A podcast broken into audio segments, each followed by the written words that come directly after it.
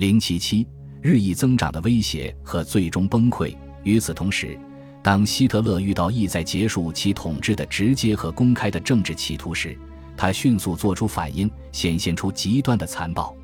一对兄妹学生抵抗者汉斯和索菲斯科尔在慕尼黑印制反纳粹传单，并在墙上写下“打倒希特勒”等标语后，被审讯了三天，然后于1943年2月被处决。尽管这些理想主义者曾希望他们的死会引起大规模骚乱。但慕尼黑大学的学生们却表现出了对当局的忠诚。其后，一九四四年七月二十日，一个由传统军事和政治精英策划的企图谋杀希勒特的阴谋被实施。密谋者希望杀死元首，然后建立一个非独裁政府，为德国争取一个提出有利和平的建议的机会。密谋者差一点就成功。然而，克劳斯申克上校。冯斯塔芬伯格伯爵小心地安放在希特勒东普鲁士总部的炸弹炸伤了元首，而没有炸死他。在最初的混乱和纷杂矛盾的报道之后，数小时内，希特勒的生还得到了证实，并通过无线电在德国各地广播。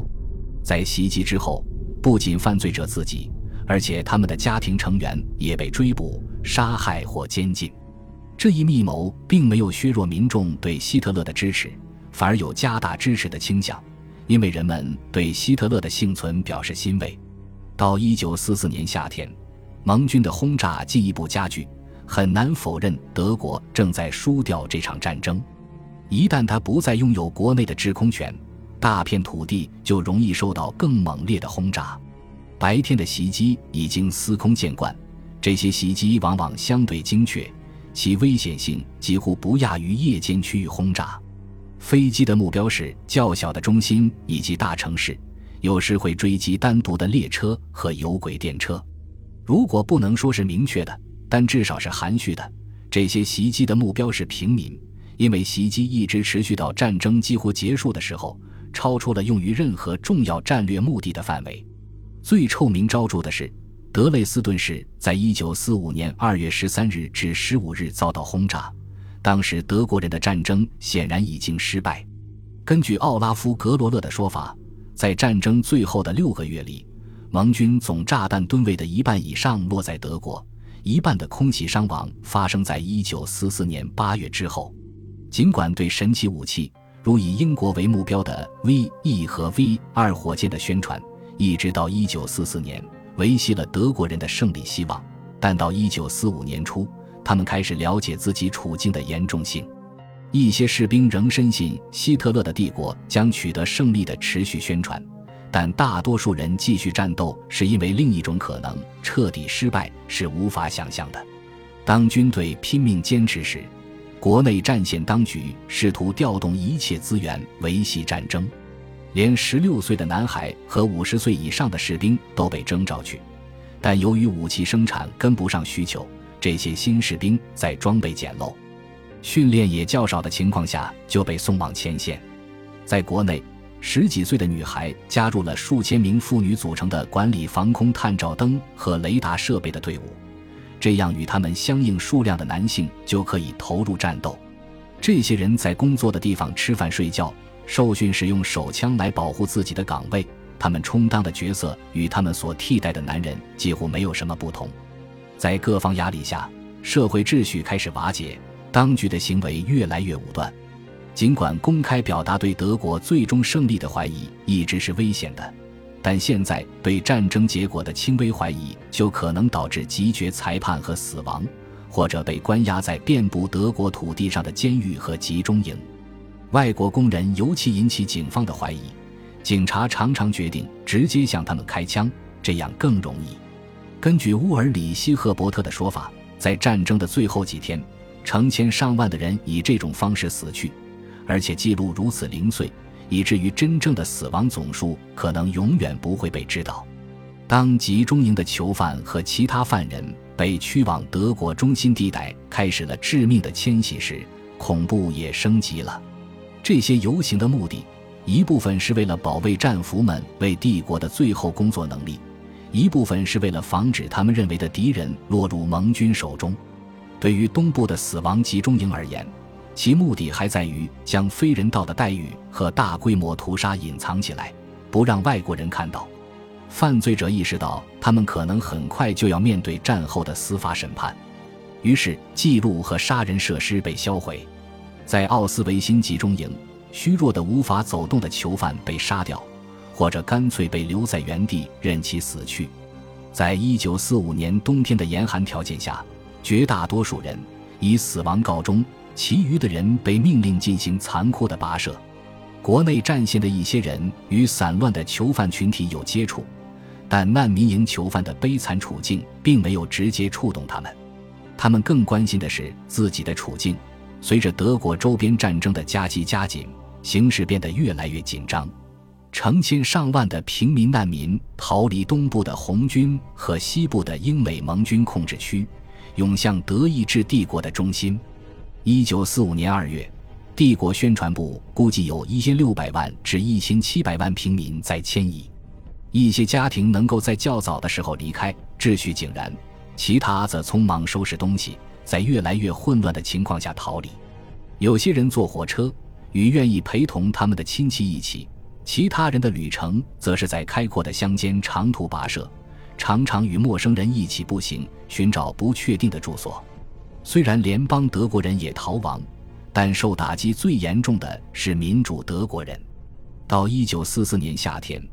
军事撤退意味着大规模的平民流离失所已经变得越来越明显。德国人害怕被苏联控制，因为红军士兵的强奸和残暴是司空见惯的。考虑到德国人自己在东线的残暴。没有理由指望敌人的怜悯，决策者没有及时安排疏散平民，而是等到最后一刻才下令让人们离开，把疏散工作变成了混乱和长途迁徙。在这些困难的条件下，当平民逃离丹泽，撤退的士兵被向西转移，以巩固中央帝国的防御时，丹泽就成了瓶颈。德国东普鲁士最西部的据点丹泽，估计有一百五十万当地居民。加上1945年2月另外40万过境人口，当6000名德国人每天乘船和经陆路跋涉离开时，每天又有25,000人涌入这座城市。1945年1月30日，一艘满载丹泽地区士兵和平民难民的威廉古斯特洛夫号欢乐轮船在波美拉尼亚海岸附近遭到苏联潜艇的鱼雷袭击。一个月后，英美部队正逼近莱茵河。当看到国家社会党领导人乘坐被征用的汽车驶向安全地带，而其他所谓的人民共同体成员徒步前往时，平民们的幻想破灭了。民众不再依赖于党，取而代之的是坚强的自力更生，以弥补战争最后几个月普遍的行政混乱。人们只能面对现实，将就苟活，住在他们能找到庇护的地方，等待冲突结束。到五月初和平到来前，邮政服务已经几个星期没有运营了。许多家庭成员已经有三四个月或更长时间没有彼此的消息了。对于来自帝国最重灾区的家庭来说，确定自己亲人的位置都是一个巨大难题，更不用说考虑把他们召集在一起，找到回到家乡的路，重新开始。德国，一个位于欧洲中心的现代国家，已经成为一片废墟。结论：如果说前几年没有人为的明确区别开家庭阵线和战争前线，那么在战争的最后几周，这两方都遭受了不可预测的致命暴力。暴力同样影响到平民和士兵，妇女承担了迄今为止本应是男子承担的战争角色，儿童和老人也暴露在广泛的空袭中。在整个冲突中相互联系的家庭阵线和战争前线，现在几乎无法区分。当然，正如库尔特啊在一九四四年所意识到的，这场战争中最好的地方并不在后方。除了家园和前线之间的许多联系之外，本章还强调了德国继续推行战争在多大程度上依赖于对其控制的欧洲领土的开发。占领区为工业提供了劳动力、食品和原材料。尽管平民并不一定承认这一变化，但德国的国内战线却成了一个国际空间。德国人在这里与波兰人、苏俄人、法国人、意大利人和其他欧洲人一起工作和生活。与这些人的互动包含了开放和同情，在某些情况下甚至示爱，以及没有共通的人性的残酷。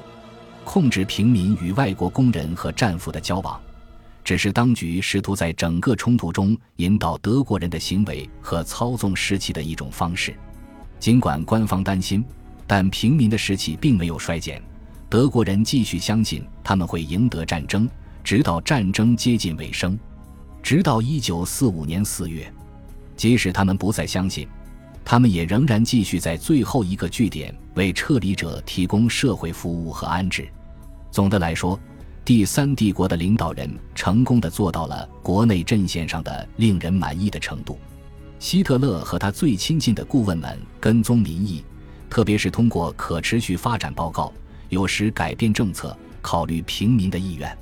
历经盛衰沉浮。尽管做出了许多牺牲，但没有出现群众背离国家社会主义的现象。